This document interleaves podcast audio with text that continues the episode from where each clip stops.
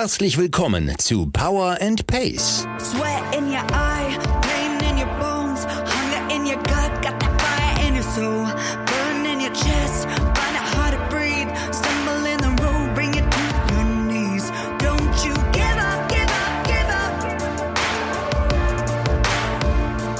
Go on and get up, get up, get up. Wir machen euch fit für die Saison. Mit Trainingsplänen und allem, was ihr braucht, um im Triathlon erfolgreich zu sein. Liebe Allrounder, Champions, Finisher, Racer und Qualifier. Wir wünschen euch viel Spaß und tolle Erkenntnisse mit dieser Episode von Power and Pace.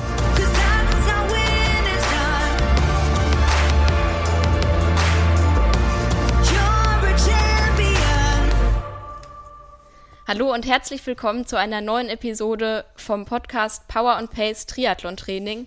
Ich bin Anna, ich bin Redakteurin bei Triathlon und ich übernehme heute den Podcast. Der wird euch präsentiert von Zwift, der Indoor Cycling App, mit der das Indoor Training wirklich Spaß macht. Denn Fun ist fest. Ihr könnt euch Meetups erstellen, da gemeinsam mit euren Freunden fahren, könnt strukturierte Workouts abfahren oder natürlich die Trainingspläne von Power and Pace euch da reinladen und mit eurem Zwift-Account verknüpfen. Dann müsst ihr das Training nur noch abfahren, die Rolle regelt das alles für euch und genau, ihr müsst eigentlich nichts mehr machen, außer treten.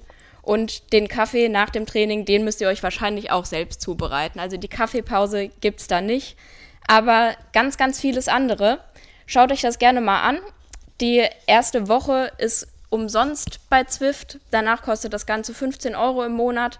Lohnt sich absolut, finde ich. Gerade für den Winter, wenn es jetzt kalt und eigentlich immer dunkel ist draußen, ist die Trainingszeit doch sehr begrenzt und da seid ihr mit Zwift einfach super flexibel. Ja, das war unser Presenter und jetzt viel Spaß mit dem Podcast. Mein heutiger Gast ist Henrik Jonsson. Henrik ist veganer Ernährungsberater und hat sich auf Sporternährung spezialisiert. Das wird heute unser Thema sein. Wir wollen euch näher bringen, wie ihr die vegane Ernährung in euren Trainings- und Lebensalltag bestmöglich integrieren könnt, wenn ihr Lust habt, euch damit zu beschäftigen und Lust auf die Umstellung habt. Ähm, genau, wir wollen euch deutlich machen, dass ihr keine Angst vor einem Nährstoffmangel haben müsst und wollen euch aber auch ein paar wichtige und wertvolle Tipps an die Hand geben, wie der Umstieg eben gelingen kann. Moin Henrik, schön, dass du da bist. Hey, ich freue mich da zu sein. Ja, vielleicht kannst du dich zu Beginn einfach unseren Hörerinnen und Hörern einmal selbst vorstellen, wer du bist und was du so machst. Gerne.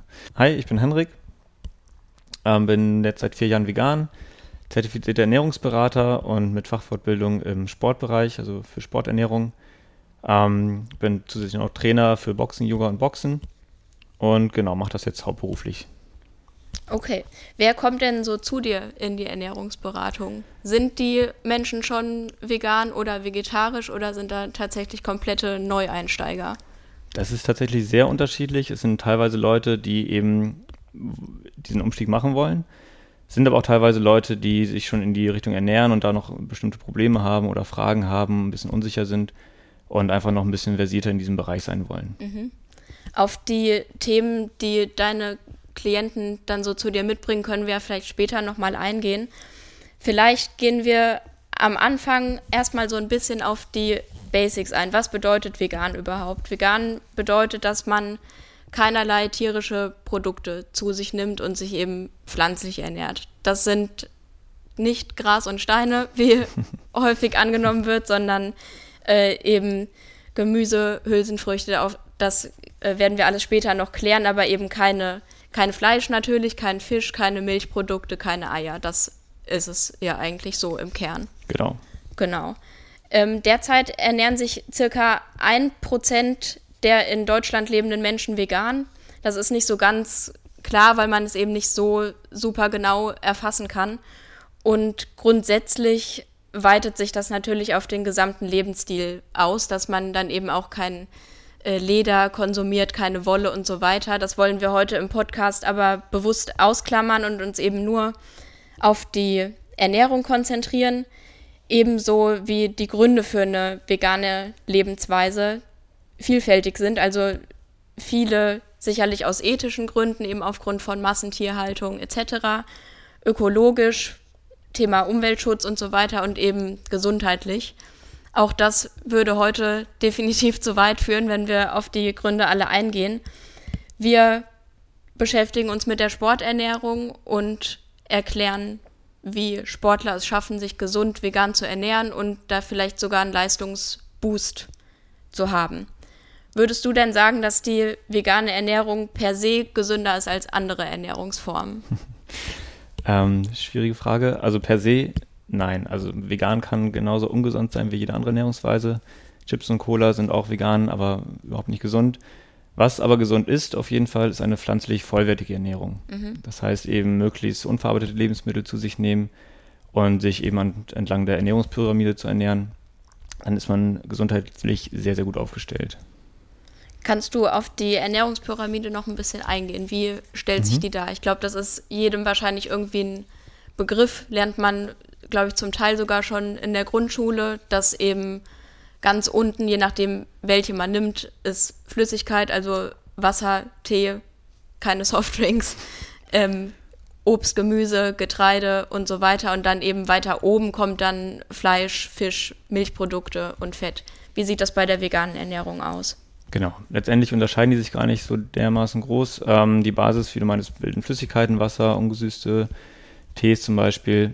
Ähm, dann kommen eben die Basis Getreidesorten, ähm, Kartoffeln, ähm, eben sehr kohlenhydratlastig. Dann kommt natürlich Gemüse und Obst ähm, in allen Formen und Varianten. Und statt Milch und Käse kommen dann eben Hülsenfrüchte, Tofu, Tempeh, äh, Nüsse, Samen, ähm, Pflanzendrinks und sowas. Und die Spitze bilden natürlich immer die Genusssachen, die dann eben ähm, so Convenience-Produkte sind oder eben auch Schokolade, Alkohol und die Sachen, die optional natürlich drin sind und man sich auch nicht verbieten sollte, aber eben nicht zum Bestandteil der festen Ernährung ja. gehören müssen. Auch äh, Süßigkeiten gibt es leider oder Gott sei Dank sehr, sehr viel vegan mittlerweile. Das äh, war nicht immer so auf jeden Fall. Ob das jetzt ein Vorteil ist oder nicht, das sei mal so dahingestellt. Genau, natürlich für die ethischen Veganer ist der Umstieg so einfach wie noch nie. Es gibt ja. alles mögliche an Ersatzprodukten, also geschmacklich gibt es keine Einbußen mehr. Ähm, ja. Auch eine vollwertig pflanzliche Ernährung ist nicht mit geschmacklichen Einbußen verbunden, zum Glück. Ähm, ist natürlich eine Ange Ungewöhnung immer, aber ähm, da gibt es super tolle Sachen. Ja. Welche Vorteile kann man denn erwarten, wenn man sich vegan ernährt oder wenn man sich dazu entscheidet nach der Umstellung und wann kann man damit rechnen? Also wache ich auf einmal auf und bin erleuchtet oder wie stellt sich das dar? Wann genau das eintritt, ähm, zeigt sich dann immer.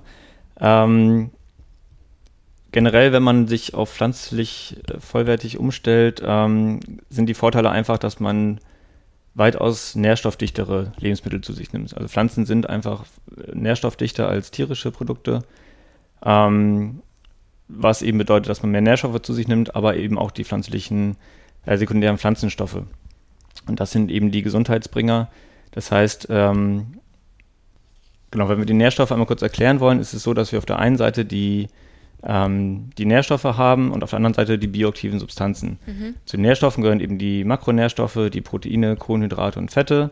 Und die ähm, Mikronährstoffe, die, das sind eben die Vitamine und die Mineralstoffe. Und auf der anderen Seite haben wir die bioaktiven Substanzen, was eben die Ballaststoffe sind, die sekundären Pflanzenstoffe und die Pro Produkte aus fermentierten Lebensmitteln. Mhm.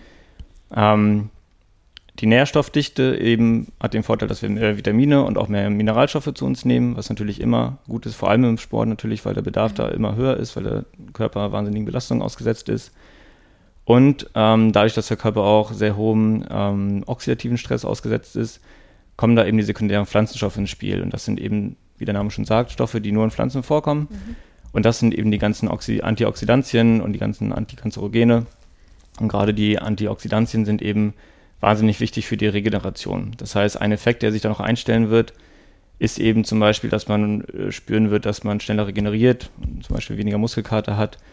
Und ähm, eine vollwertig pflanzliche Ernährung wirkt sich auch positiv auf den Blutfluss aus und auf die, somit auch auf die Nährstoffversorgung. Das heißt, auch während des Trainings ähm, wird man einen positiven Effekt merken, also sich ein bisschen kraftvoller fühlen, mehr Ausdauer spüren. Und ähm, dadurch, dass das Immunsystem generell gestärkt wird, hat man eben auch weniger Trainingsausfälle. Mhm. Und weniger Trainingsausfälle bedeutet natürlich ein konsequenteres Training und somit auch auf die lange Sicht mehr Leistung. Mhm. Und natürlich eine gute Gesundheit wollen alle haben, deswegen ja. macht man auch viel Sport ja. unter anderem. Und deswegen sind das die Effekte, die sich eben sehr gut einstellen. Ja, das klingt jetzt auf jeden Fall alles erstmal gut. Könnte man, also so könnte man argumentieren, wenn, ob ich jetzt Fleisch esse oder nicht, viel Gemüse kann ich ja auch da essen. Also das lässt sich ja vielleicht auch so erreichen. Gibt es auch Auswirkungen, die sich konkret einstellen, wenn man die tierischen Produkte weglässt?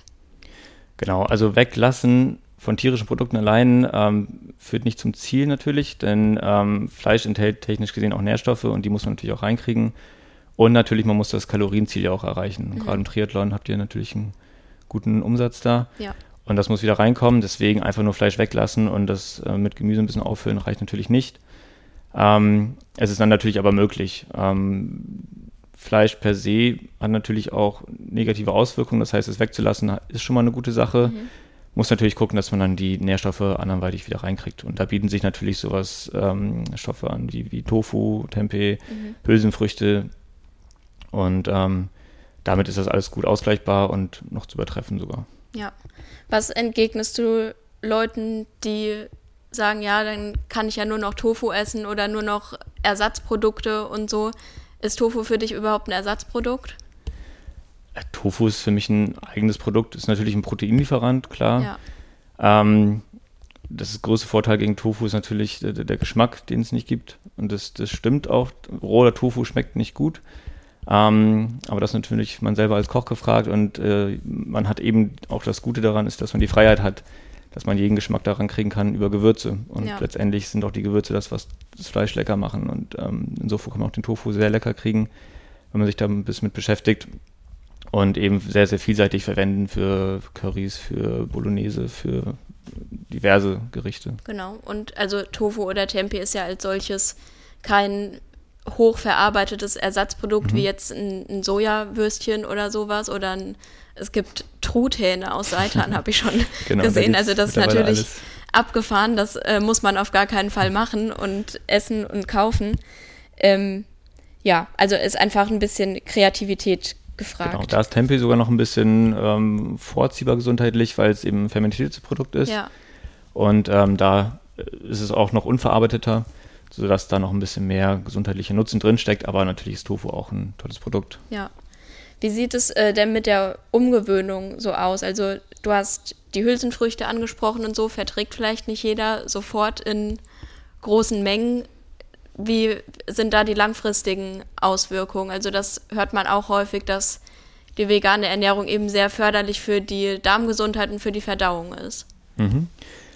Ähm, Hülsenfrüchte sind wahnsinnig gesund. Und das ist eben auch etwas, man isst in einer mischköstlichen Ernährung ähm, mittel eigentlich sehr, sehr wenig Hülsenfrüchte und ähm, vermisst somit auch den ganzen Nutzen. Ähm, Hülsenfrüchte sind voller Proteine, also die haben ein gutes Aminosäurespektrum, die sind voller Ballaststoffe, sind voller äh, Mineralstoffe. Das heißt, die haben super viele ähm, Nährstoffe, die wir auch einfach brauchen in einem Paket sind super vielseitig einsetzbar. Ich meine, wir haben Linsen, wir haben Bohnen, wir haben Kichererbsen, wir haben alle möglichen Hülsenfrüchten, die es in allen möglichen Kombinationen auch ähm, in Rezepten gibt. Ähm, und genau, das Vorteil mit Hülsenfrüchten ist ja natürlich, jedes Böhnchen gibt ein Tönchen. Und das liegt aber daran, dass das Mikrobiom, also die Bakterienwelt in unserem Darm, ähm, sich darauf etwas einstellen muss. Mhm. Wenn man sein Leben lang keine Hülsenfrüchte gegessen hat, dann kann es gut sein, dass es am Anfang ein bisschen rumort ähm, das Mikrobiom stellt sich aber in der Regel nach zwei, drei Wochen darauf ein und dann ist es auch gar kein Problem mehr. Mhm. Ähm, dahingegen wissen wir mittlerweile auch, dass der Darm wahnsinnig wichtig für unsere Gesundheit ist. Und für die Darmgesundheit brauchen wir Ballaststoffe. Und diese Ballaststoffe gibt es eben in Hülsenfrüchten in Massen, gibt es in Obst und Gemüse viel. Insofern ähm, ist das tatsächlich auch ein Vorteil der vollwertig pflanzlichen Ernährung oder auch generell der veganen Ernährung, dass sie eben sehr ballaststoffreich ist. Und das ist eben das, was in der misch mischköstlichen Ernährung oft fehlt und aber eben sehr äh, wünschenswert ist. Ja, ja. Ähm, vielleicht können wir als nächstes schon auf die möglichen Nachteile eingehen. Also die Vorurteile für eine vegane Ernährung sind zahlreich und ja, welche, also gibt es tatsächlich Nebenwirkungen in Anführungszeichen, die auftreten können nach der Umstellung? Kurzfristig ist das, dass der Darm sich kurz anpassen muss. Ähm, das, die Verdauung wird sich kurz etwas verändern. Mhm. Langfristig ist das aber alles wieder völlig normal oder besser. Mhm. Ähm, ansonsten gibt es keine direkten Nebenwirkungen, wo man sagen muss, man, man muss jetzt mit, äh, mit, mit krummen Zähnen rechnen oder sowas. Ja. Das gibt es nicht. Das ist gut. ähm, es ist eine Umgewöhnung natürlich und der Mensch gewöhnt sich nicht gerne um. Das heißt, das muss man einfach wollen vor allem. Ja. Man muss sich damit beschäftigen natürlich. Und man darf natürlich ein paar Fehler nicht machen. Und das ist zum Beispiel, dass man einfach nur alles an tierischen Produkten weglässt und sonst alles so normal weiter ist. Da fehlen natürlich Nährstoffe. Ähm, man muss sich damit beschäftigen, man muss darauf Bock haben.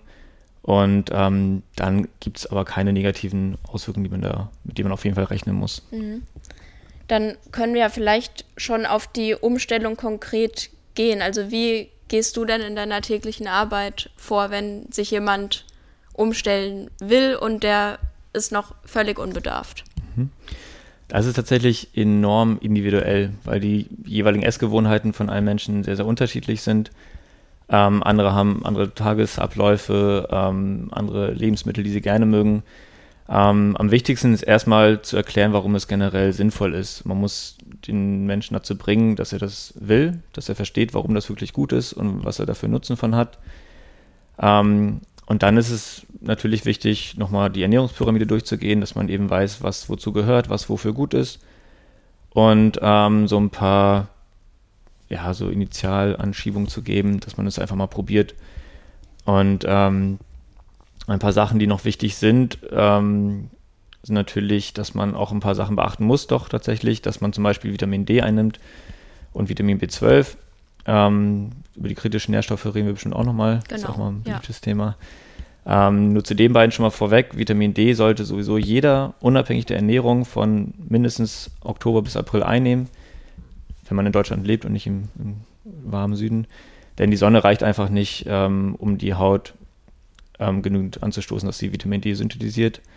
Und Vitamin B12 muss man auch einnehmen, weil es ähm, eben normalerweise in der mischköstlichen Ernährung über Fleisch aufgenommen wird. Was aber auch da ich immer gerne erwähne, ist eben, dass Vitamin B12 ursprünglich von Mikroben im Boden kommt, ähm, was wir früher als Menschen eben durch Dreck an der Nahrung aufgenommen haben mhm. oder durch Kontakt mit Fäkalien oder eben auch durch das Fleisch der Tiere. Heutzutage leben wir weniger im Dreck zum Glück und haben auch aber ähm, keine Lebewesen, also die Kühe zum Beispiel leben nicht mehr auf dem Boden, wo es Vitamin B12 gibt. Das heißt, die kriegen das auch über Nahrungsergänzungsmittel.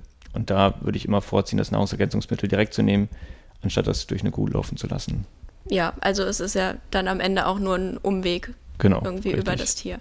Und es ist auch keine Lösung, die Karotte eben nicht zu waschen. Nee, leider auch nicht. Und wahrscheinlich ziehen wir die sowieso nicht direkt aus dem Boden, sondern aus dem Supermarkt. Das, genau. Äh, genau, also an der Stelle Obst und Gemüse waschen ist nach wie vor ratsam. Absolut. Ähm, genau. Ähm, gibt es Personengruppen, für die eine vegane Ernährung explizit nicht geeignet wäre? Also wo du selbst vielleicht auch abraten würdest davon? Theoretisch gibt es die bestimmt. Es gibt Leute, die wahnsinnig viele Intoleranzen haben, was Fructose angeht, was bestimmte, was Hülsenfrüchte angeht, was ähm, ähm, in Kombination dazu führt, dass man eben noch eine sehr, sehr begrenzte Auswahl hat, mhm. ist aber ein wahnsinnig unwahrscheinlicher Fall. Also es kommt bestimmt vor, aber das ist nichts, wo sich viele Leute Sorgen machen müssten, würde ich sagen. Also auch wenn man eine Fructoseintoleranz hat, ist es immer noch gut möglich. Mhm. Ähm, Dahingegen ist natürlich eine Laktoseintoleranz weitaus häufiger und da bietet sich eine Pflanzenernährung natürlich wieder an. Absolut, ja. Also würde ich per se nicht sagen, dass es eine bestimmte Personengruppe gibt, die damit nichts ähm, machen sollte. Ja. Und so, also Stichwort Schwangerschaft und Stillzeit, da sollte dann vielleicht auch jeder für sich selbst das einmal mit dem Arzt abklären. Genau, generell empfehle ich immer, einen Bluttest zu machen. Also ja. egal, ob man sich kerngesund fühlt, ob man sich umstellt, ob irgendwelche bestimmte Lebensumstände gerade da sind. Ähm, es kann immer sein, dass ein Körper, also jeder Körper funktioniert nun mal anders, jeder Körper kann einen bestimmten Nährstoff vielleicht nicht gut verwerten, unabhängig der Ernährung. Mhm. Und das gilt es immer auszuschließen. Ähm, deswegen ist ein Bluttest immer sinnvoll. Es ist erwiesen, dass eine pflanzliche Ernährung in jeder Lebenslage funktioniert. Mhm. Funktionieren kann natürlich, wenn man es richtig macht.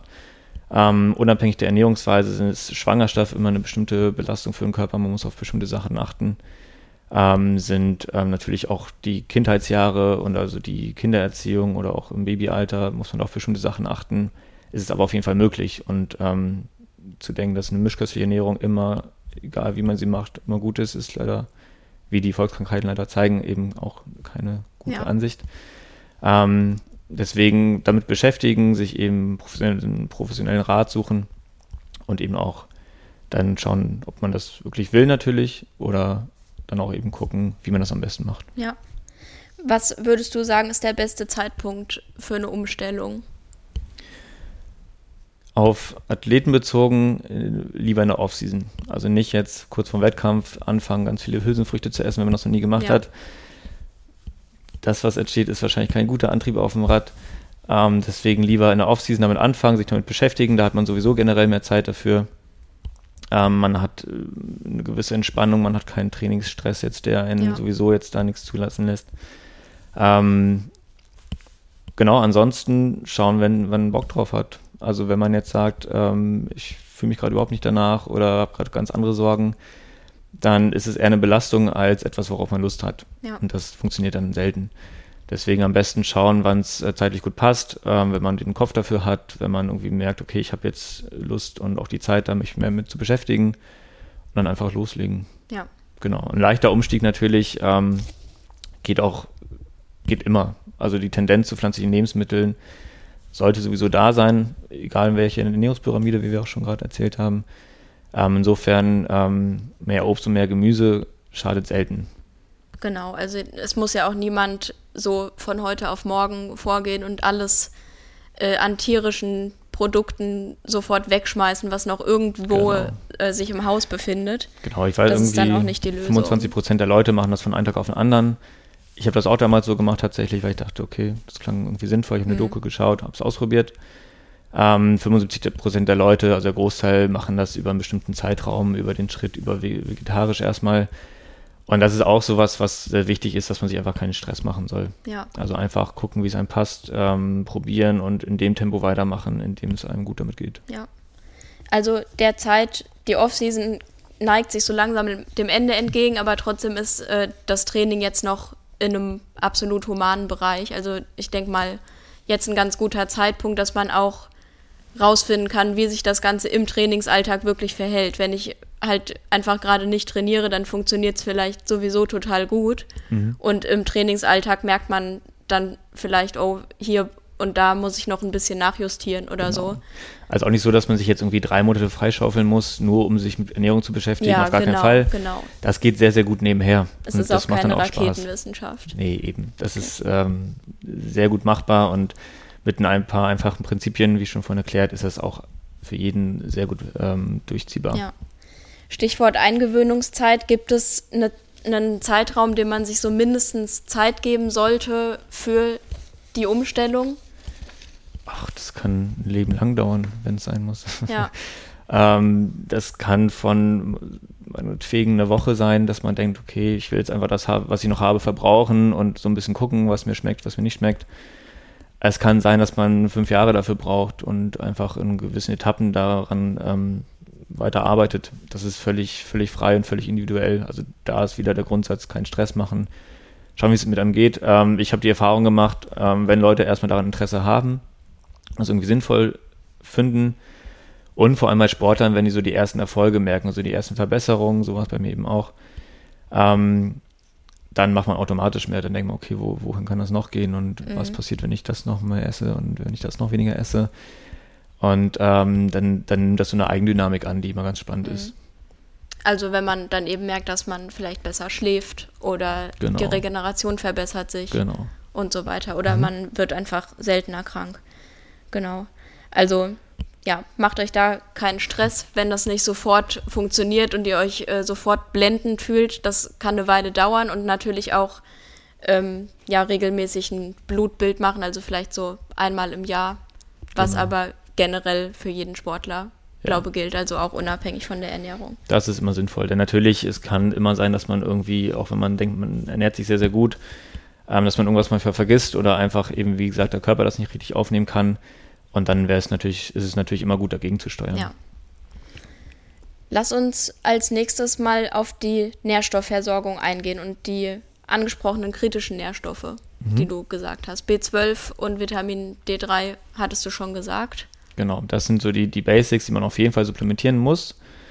Ansonsten gilt die goldene Regel Food First. Also wenn es möglich ist, alle Nährstoffe übers Essen ähm, zu kriegen. Was eben bei hohen Belastungen sein kann und wenn eben der Körper nicht alles gut verwerten kann, können sich eben auch Supplemente anbieten, sollten aber wirklich meiner Empfehlung nach nur genutzt werden, wenn wirklich ein Mangel besteht. Also wenn wirklich gesichert ist, dass es auf jeden Fall nicht da ist und nicht proaktiv erstmal alles sich in sich reinschaufeln und gucken, ähm, was übrig bleibt. Und das führt dann eher zu starken Nebenwirkungen. Ähm, ansonsten natürlich gibt es auch viele kritische Nährstoffe, also nicht viele, es gibt Nährstoffe, die in jeder Ernährungsweise eigentlich kritisch sind. Ähm, Selen und Jod zum Beispiel, weil es einfach durch die Böden ist, die, ähm, die wir hier in Deutschland haben. Ähm, da muss man eben schauen, dass man entweder ein Supplement nimmt oder Lebensmittel zu sich führt, die aus Regionen kommen, wo diese Nährstoffe eben vorhanden sind. Oder eben, es gab vor vielen Jahren in Deutschland einen großen Jodmangel in der Bevölkerung, weswegen wir jetzt jodiertes Speisesalz haben zum Beispiel. Das heißt, durch Speisesalz ist man da eigentlich schon mal von der Mangelernährung eigentlich ganz gut geschützt, was, was ähm, Jod angeht. Das ist ja auch zum Beispiel was, das tut keinem irgendwie weh. Also es schmeckt nicht anders als unjodiertes Genau. Speisesalz. Und Mhm. Also einfach das Verwenden ist ja ganz cool, dass das schon ausreicht Genau. tatsächlich. Und es gibt auch viele Algen, wo man das dann im Zweifel, wenn man sagt, ich benutze kein Speisesalz, um meinen, meinen Salzkonsum zu verringern, was eine gute Idee ist, man sollte nicht zu viel Salz zu sich nehmen. Ähm, gerade in verarbeiteten Produkten ist natürlich immer wahnsinnig viel Salz und da kommt man sehr schnell auf dieses Level. Mhm. Ähm, da gibt es dann bestimmte Algensorten oder eben auch im Zweifel Jodtabletten, Ja. mit denen man das sehr, sehr gut und sehr gut ähm, nachvollziehbar auch decken kann. Ja. Wie sieht es äh, mit Eisen aus?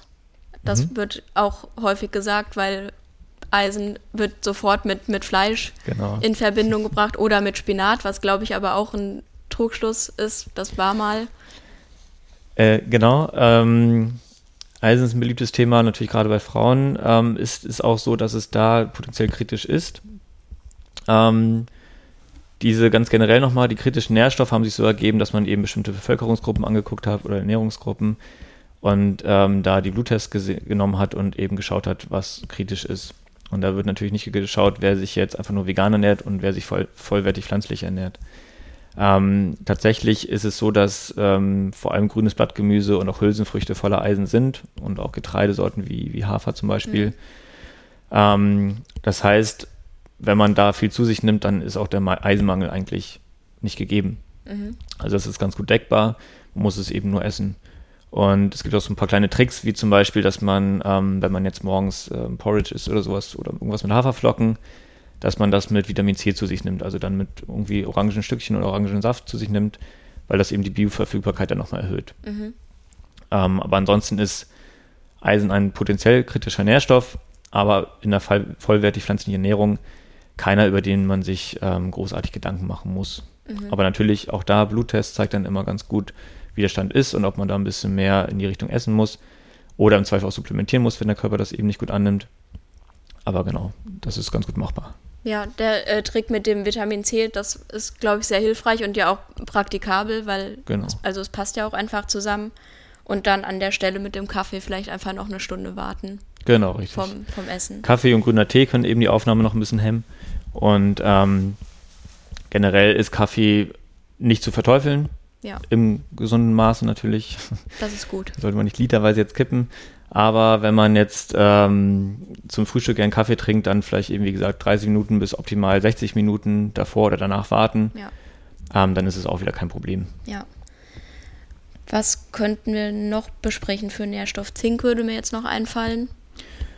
Genau, da ist eigentlich eine gute Versorgung. Also auch da sind Hülsenfrüchte voll davon und auch viele, viele Obst- und Gemüsesorten. Ja, Ähm, wenn man jetzt sagen will, man muss nochmal un- innerhalb des Obst und Gemüses ähm, gucken, was da die besten sind, ist einfach grünes Blattgemüse so der, der König davon. ja, Ähm, was im Obst so die Beeren sind. Also sie sind einfach voller Nährstoffe, voller Antioxidantien. Ähm, und das ist eben das, was man auf jeden Fall braucht, um gesund zu sein und eben auch, um viele Nährstoffe zu haben. ähm, Calcium würde mir noch einfallen, wird auch gerne genannt, ist ja in Milchprodukten drin, in Käse und so weiter, brauchen Kinder ganz, ganz viel Mhm. davon. Kleine Ironie am Rande. Ähm, was was en- entgegnest du da? Ähm, Calcium ist wichtig, auch gerade für Sportler. Der Knochenstoffwechsel ist nun mal wichtig, dass wir stabil bleiben.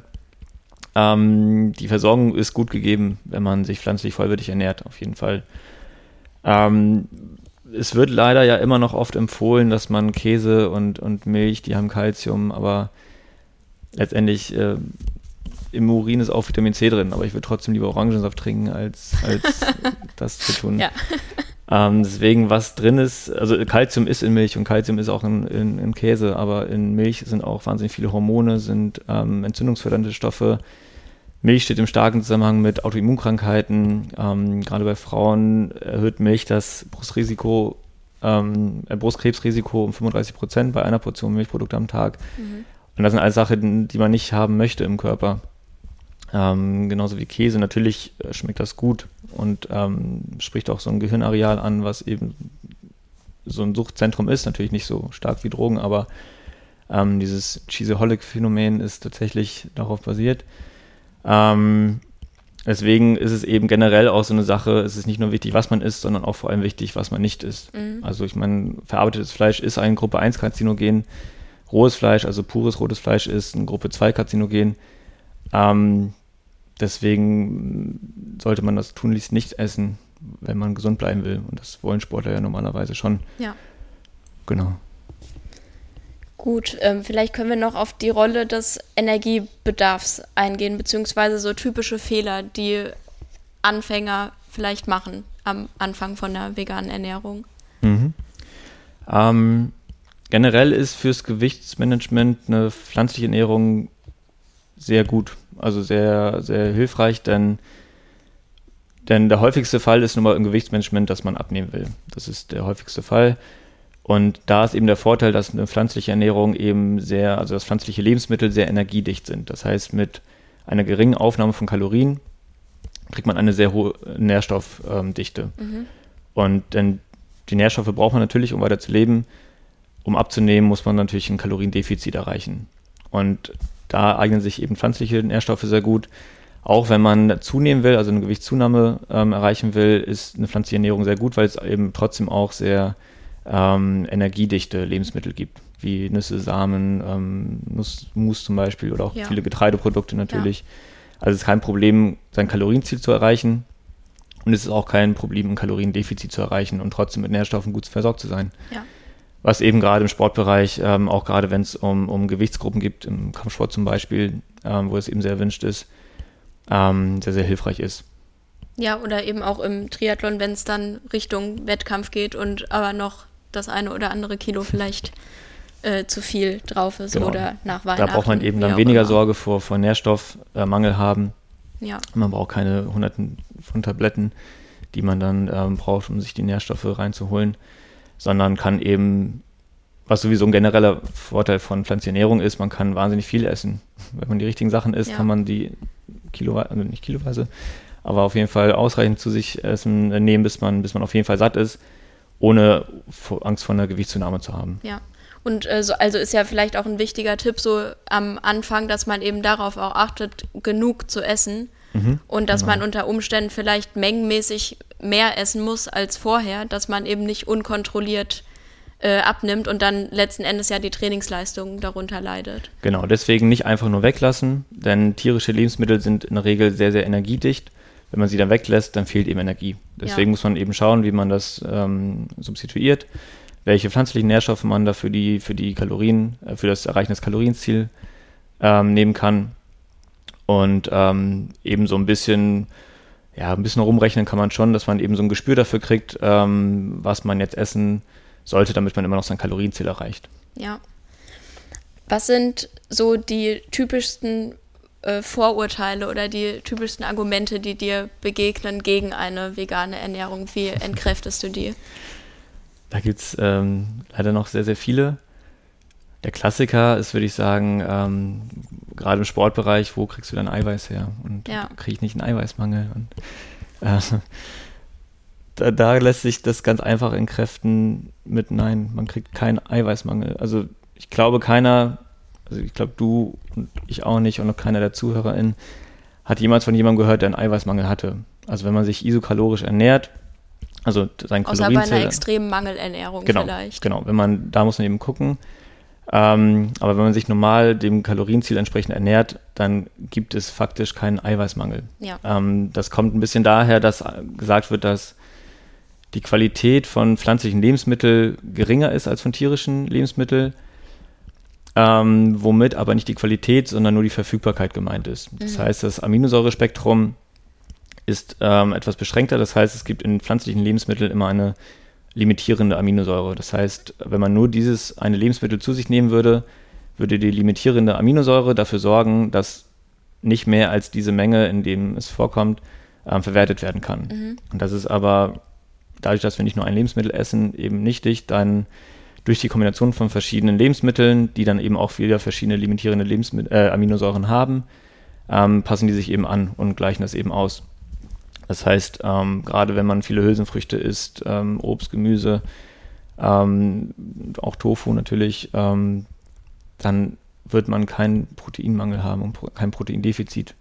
Veganer nehmen ähm, im Schnitt 70 Prozent mehr Protein zu sich, als sie an sich benötigten. Und natürlich brauchen Sportler mehr, aber dadurch, dass sie auch tendenziell mehr essen einfach, durch Kalorienbedarf Ja. bedingt, ähm, ist das, wovor man am wenigsten Sorge haben muss. Also wirklich, Eiweißmangel gibt es einfach faktisch nicht. Wovor man Sorge haben muss und was eben bei Sportlern unabhängig der Ernährung eben eher ist, auch gerade vor allem in der Misch, äh, mischköstlichen Ernährung, ist eben, dass die Mikronährstoffe fehlen. Denn man kann noch so viel Proteine zu sich nehmen, wenn die nicht dahin kommen, wo sie hin sollen, was eben durch die Mikronährstoffe passiert, dann bringt das auch nichts. Dann geht das direkt durch den Körper einmal durch.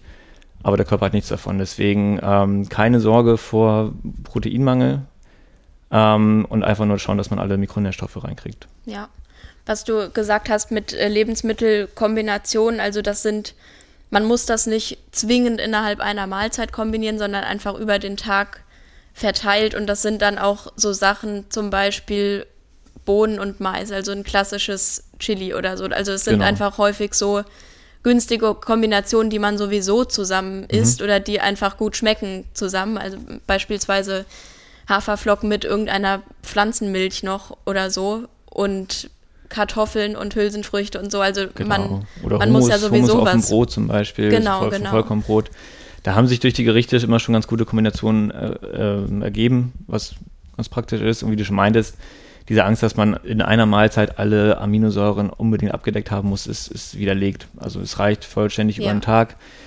Und auch da, ähm, wenn man sich jetzt Ernährungsplan oder so ein bisschen überlegt, was man ähm, ernährungstechnisch machen will, dann nicht immer von Mahlzeit zu Mahlzeit denken und auch nicht jeden Tag komplett einmal anschauen, sondern eher so auf die Woche hingucken, dass man da gut versorgt ist. Ja. Wenn man also einen Tag mal viel mehr Obst und Gemüse isst und den anderen Tag mal ein bisschen mehr ähm, Getreideprodukte, dann ist das auch völlig fein. Also da ist auch wieder gar nicht so eine genaue Planung notwendig natürlich.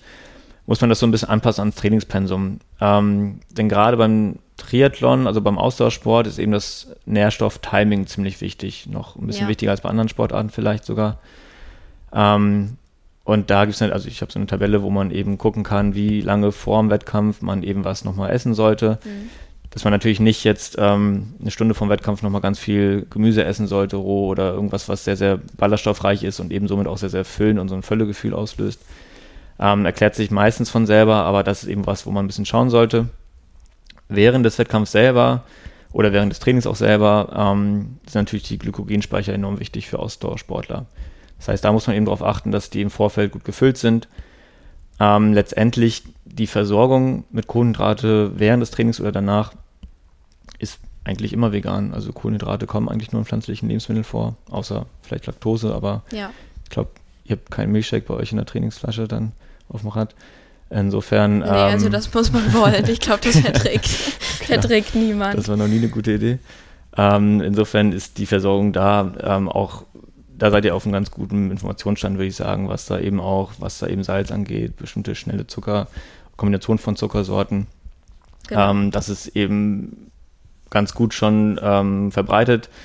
Vorm Training ähm, wisst es mittlerweile wahrscheinlich auch schon, dass man eben so ein, zwei Tage davor nochmal richtig ähm, gut aufladen kann. Kurz vorm Training nochmal was Leichtes, äh, schnell verfügbares essen kann und dann auch da gut versorgt ist. Genau, aber auch das widerspricht sich ja alles nicht mit äh, einer veganen Ernährung, also die äh, Genau. klassische Pasta-Party oder so. da gibt es eigentlich immer Nudeln mit Tomatensauce. Genau. Das ist jetzt vielleicht nicht das mikronährstoffreichste Gericht, aber Genau. ist ja an der Stelle dann auch überhaupt nicht gefordert. Nee, eben. Und morgens vorm Wettkampf äh, weißes Brötchen mit Marmelade ist auch vegan. Genau, oder noch eine Banane schnell, da sind auch noch mal Genau, ein paar genau. Mikronährstoffe. Ähm, generell noch zur Nährstoffverteilung, also der Makronährstoffe. Ähm, es ist empfehlenswert, dass man 10% der Nahrungsenergie durch Proteine zu sich nimmt, 10% durch Fett und den Rest durch Kohlenhydrate, was eben ein sehr, sehr großer Teil von Kohlenhydraten ist. Ähm, in der Praxis verschiebt sich das immer so ein bisschen natürlich. Also natürlich ist, es, ähm, ist man schnell mal bei den Fetten ein bisschen drüber, auch bei den Proteinen, dadurch, dass man eben sehr viele Proteine zu sich nimmt, auch in der pflanzlichen Ernährung. Ähm, ist das aber so, so ein Richtwert, den man haben kann. Das heißt, man sollte keine Sorge vor zu viel, äh, zu, vor so viel, vor zu viel Kohlenhydraten haben. Ähm, Kohlenhydrate sind super. Natürlich auch da wieder wichtig, woher die Kohlenhydrate kommen. Also sie sollten Ja. nicht aus Einfachzucker, aus Weißmehl oder so etwas kommen, sondern eben möglichst komplex sein, ähm, sodass das eben in Verbindung mit Ballaststoffen wieder einhergeht, mit Mikronährstoffen und man eben da auch wieder die Versorgung hat. Ja. Nochmal äh, Stichwort Fette finde ich auch äh, interessant und wichtig. Was muss man da so beachten? Also es ist ja bekannt, dass äh, Omega-3-Fettsäuren wichtig sind, weil sie entzündungshemmende Eigenschaften haben, zum Beispiel. Und genau, dass man da das Verhältnis von Omega-3 zu 6 beachten sollte. Wie sieht es da in der veganen Ernährung aus? Genau, das ist ein sehr wichtiger Punkt tatsächlich. Ähm, wichtig sind die Omega-3-Fette, die sich eben in ähm, EPA und DHA aufteilen. Und da ist das Verhältnis schon sehr wichtig. Und ten, Veganer tendieren eher dazu, ähm, ein bisschen zu viel Omega-6 zu haben als Omega-3. Und ähm, das ist aber auch mit ein bisschen Übung ganz gut machbar. Das heißt, was man vermeiden sollte, sind natürlich Transfette, sind raffinierte Fette, sind ähm, gesättigte Fettsäuren.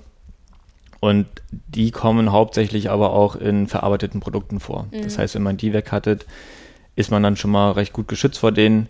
Man sollte jetzt, ähm, wie gesagt, eher auf Olivenöl setzen als auf stark raffiniertes Rapsöl.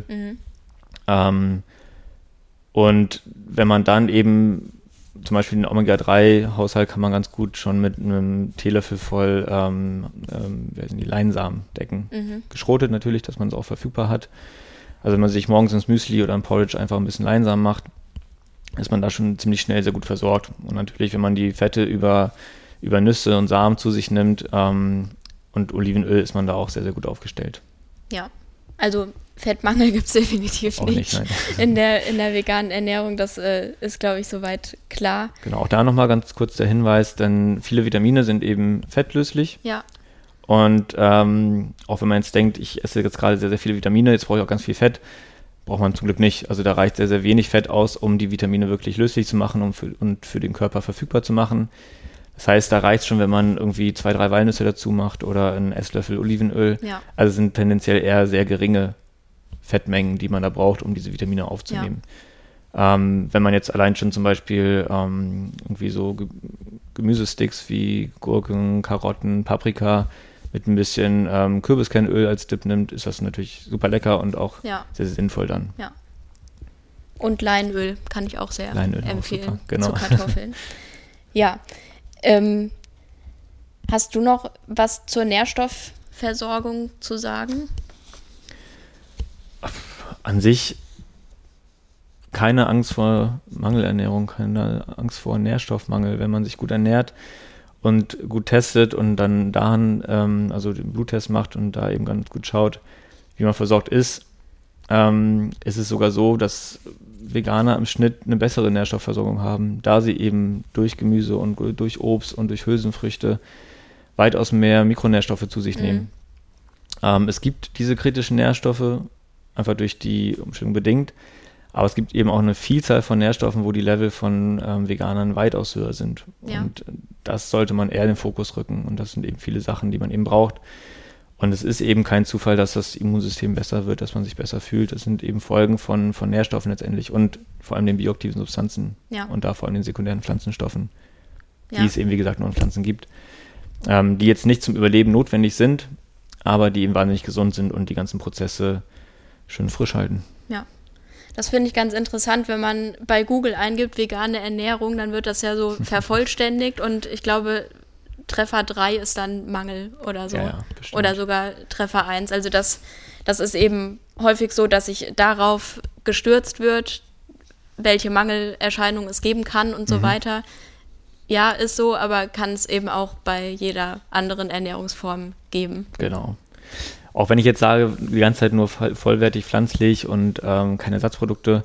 Ähm, Ersatzprodukte sind super, gerade für den Umstieg. Also ich meine, Ja. wir haben ja schon gesprochen, dass ähm, Menschen, also das einzige Hindernis für die Umstellung ist Gewohnheit. Ja, Spricht alles dafür und nur die Gewohnheit dagegen letztendlich.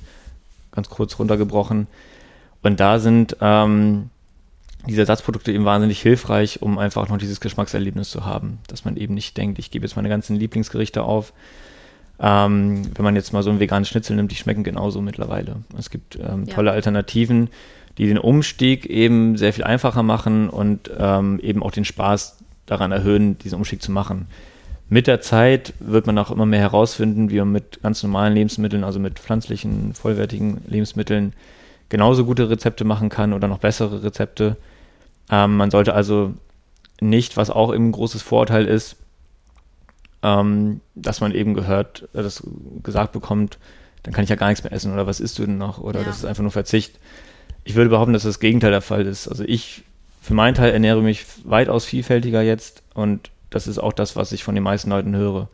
Denn es gibt nun mal einfach weitaus mehr Gemüse- und Obstsorten und Hülsenfrüchte, die man da ausprobieren kann, als ähm, es Fleischsorten gibt oder Käsesorten. ja, Ähm, deswegen da auch wieder die Neugier haben und einfach viel ausprobieren. Ich habe jetzt Lebensmittel im Programm, die ich vorher nie kannte und die aber super lecker sind und dadurch eben auch das Kochen wieder viel einfacher machen.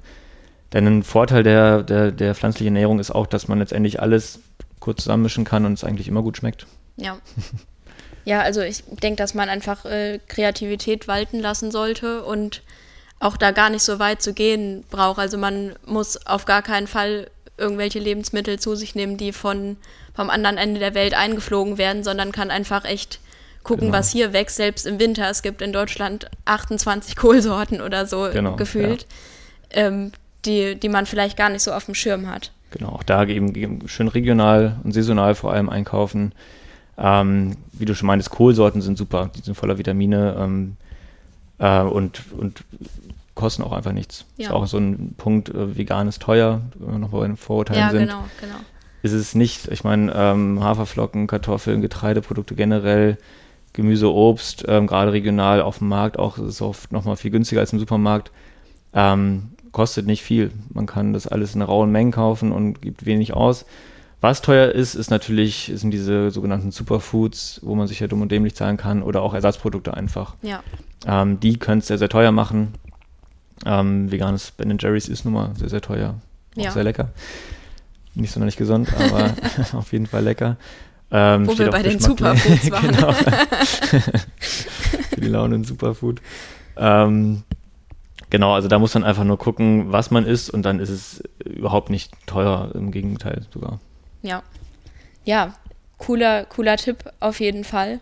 Und genau, also die, die angesprochenen Superfoods, also was weiß ich, Acai und irgendwelche Weizengräser oder so, das braucht man ja de facto einfach nicht.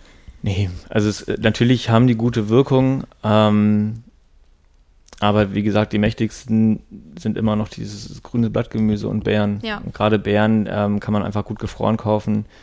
Ähm, der, der Verlust an Nährstoffen durchs Einfrieren ist nicht besonders hoch Ja, und es ist immer noch tausendmal besser, als wenn man es nicht isst. Ja. Und man muss einfach ein bisschen schauen, was man gerne isst. Denn auch so ein Grundsatz ist, das Gesündeste ist das, wovon man am- meisten isst. Denn Mhm. wenn man irgendwas ähm, einfach gar nicht isst, dann kriegt man natürlich auch nichts von den Guten mit. ja, Und auch ähm, die ganzen Kohlsorten und die ganzen, ähm, ähm, ja, die sind alle super vollgepackt mit, das sind Superfoods. Mhm. Also wenn man die einfach in großen Mengen isst. Ähm, und die gibt es hier verfügbar wie sonst was, die kommen von hier. Und ähm, dann hat man genug an Superfood Ja. auf dem Teller. ja. Vielleicht können wir abschließend nochmal so die Top 3 oder 5 oder wie auch immer Learnings und äh, Tipps mitgeben, die wir jetzt geklärt haben. Also erstmal die Vorteile, die ihr als Sportler erwarten könnt, wenn ihr euch auf die, eine vegane Ernährung einlasst, wären eine verbesserte Regeneration, langfristig eine verbesserte Verdauung und Darmgesundheit, Immunsystem, sprich weniger Infekte. Habe ich noch was vergessen? Genau, also Regeneration, Ausdauer auch durch die bessere Blutversorgung, auch bessere Sauerstoffversorgung. Ähm, genau, weniger Trainingsausfälle durch, durch ein besseres Immunsystem.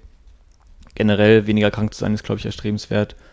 Ähm, das ist so ganz grob zusammengefasst, das, worum man, was eben der Nutzen ist. Also ich meine, Sportler wollen Verbesserungen, wollen Leistung und wollen gesund sein. Und das sind die drei Punkte, die da eben sehr gut abgedeckt sind. Ja. Noch ein wichtiges Learning fand ich, dass ihr euch Zeit lassen solltet und geduldig bleiben solltet. Ihr müsst das nicht von jetzt auf gleich und absolut perfekt machen. Und wenn ihr Lust auf Käse habt, dann esst ihn in Gottes Namen. ähm, genau, also einfach, dass ihr, dass ihr dann nicht nach Perfektion strebt, sondern einfach versucht, euch darauf einzulassen und einfach guckt, so gut wie möglich und dass es zu eurem Alltag und zu eurer Lebensrealität passt. Genau, das ist ein sehr, sehr guter Punkt. Also niemals Perfektion anstreben. Perfektion gibt es nicht. Ähm, die Richtung ist immer entscheidend. Ja, Also da vor allem keinen Stress machen, denn alles, was einem Stress macht, will man nicht machen. ja, Ähm, Zeit nehmen, sich damit beschäftigen natürlich, mit Leuten sprechen, also Leute suchen, ähm, die das schon machen, die da Erfahrung haben, sich eine Ernährungsberatung suchen, ist natürlich ein sehr, sehr guter Tipp. ja, Oder einfach ähm, eigene Quellen, obwohl eigene Quellen ist immer sehr, sehr, muss man ein bisschen schauen, dass es wirklich gute Quellen Ja. sind, also professionelle Quellen. Ähm, denn sonst kommt man auch schnell auf sehr viele Quellen, die eben sehr viel Fehlinformation verbreiten, leider. ja. Und Punkt drei finde ich noch wichtig, so konkret auf die Praxis bezogen. Ernährt euch vielseitig, ausreichend und einfach so bunt wie möglich. Also von allem irgendwie etwas und dann, ja, wenn der Teller bunt aussieht, kann man eigentlich nicht so viel falsch machen. Genau, bunt essen ist, immer ein guter Trick. Ja, Ähm, sieht auch schön aus. Ich koche tatsächlich häufig nach Farben. Absolut perfekt. Denn das, also die Farben, die wir sehen, sind tatsächlich die sekundären Pflanzenstoffe. Und auch da ist so ein genereller Tipp, jetzt nochmal am Ende, ähm, immer möglichst die kräftigen Farben kaufen. Ja. Also wenn man ähm, ein roter, knallroter Apfel ist immer besser als ein hellgrüner Apfel. Ähm, der lilane Blumenkohl ist besser als der weiße Blumenkohl. Äh, das saftig dunkle äh, grüne Gemüse ist besser als so ein, Eisbergsalat. Mhm. Ähm, das ist sowas, was sich sehr visuell gut umsetzen lässt. Ja, Und eben, wie gesagt, in der Pfanne sieht es immer noch besser aus dann, ja, als wenn es nur braun ist. Fall. Stichwort Pfanne. Abschließend noch dein persönliches Lieblingsrezept oder Lieblingsgericht. Ich mache tatsächlich immer sehr gerne einen Curry. Ähm, einfach mit Kichererbsen, natürlich viel Knoblauch, ähm, Brokkoli, äh, Tofu dann auch gerne noch ein bisschen. Also ich mag Räuf- Räuchertofu ganz gerne, weil Mhm. noch so eine schöne herzhafte Note gibt. Spinat, Frühlingszwiebeln, ähm, Kokosmilch, Currypulver natürlich, Currypaste. Ähm, und dann kann man eigentlich nach Belieben das Gemüse auswechseln. Zucchini, Paprika, Zwiebeln, alles Mögliche geht da eigentlich. Ja, Und es wird eigentlich immer ganz gut. Immer noch mal einen großen Esslöffel mit Erdnussmus hinzufügen. oh ja, Das macht es immer noch mal viel besser. Ein Schuss Sojasauce und dann kann es gar nicht schief gehen. ja. Und gehackte Erdnüsse oder Cashews Genau, obendrauf. für den Biss. Ja. Ja. Und äh, Reis dazu oder Hirse kann man auch mal ausprobieren oder was auch immer. Genau, auch da einfach mal mögt. ausprobieren, ob man das jetzt mit Linsen isst, ob man das mit Nudeln isst. Also wenn, natürlich immer Vollkornnudeln empfehlenswert, wegen der Ballaststoffe. Ähm, Hirse, es gibt ganz viele Pseudogetreide wie Quinoa, die super nährstoffreich sind. Ähm, Reis, Vollkornreis, einfach ausprobieren. Und da gibt es super viele Auswahlmöglichkeiten. Ja, cool. Dann, ähm, ja, danke dir, dass du bei uns warst. Wenn man äh, dich erreichen will, wir verlinken den Kontakt in den Show Notes auf jeden Fall, wenn ihr aus oder äh, um Hamburg herum kommt und Interesse an der äh, Beratung habt bei äh, Henrik, dann ja, könnt ihr ihn da kontaktieren. Sehr gerne. Hat mich sehr gefreut, dass du da warst. Das hat Spaß gemacht. Vielen Dank, dass ich da sein durfte. Ja, sehr gern. Und ja, wir hoffen natürlich, dass ihr die eine oder andere coole Info für euch mitnehmen konntet und ja, vielleicht Lust habt, das mal auszuprobieren. Ich würde mich freuen. Ja. Macht's gut. Viel Spaß beim Training und beim Essen und beim Kochen natürlich. Ich habe jetzt auch Hunger. Tschüss. Ciao. Sweat in your eye, pain in your bones, hunger in your gut, got that fire in your soul, burn in your chest.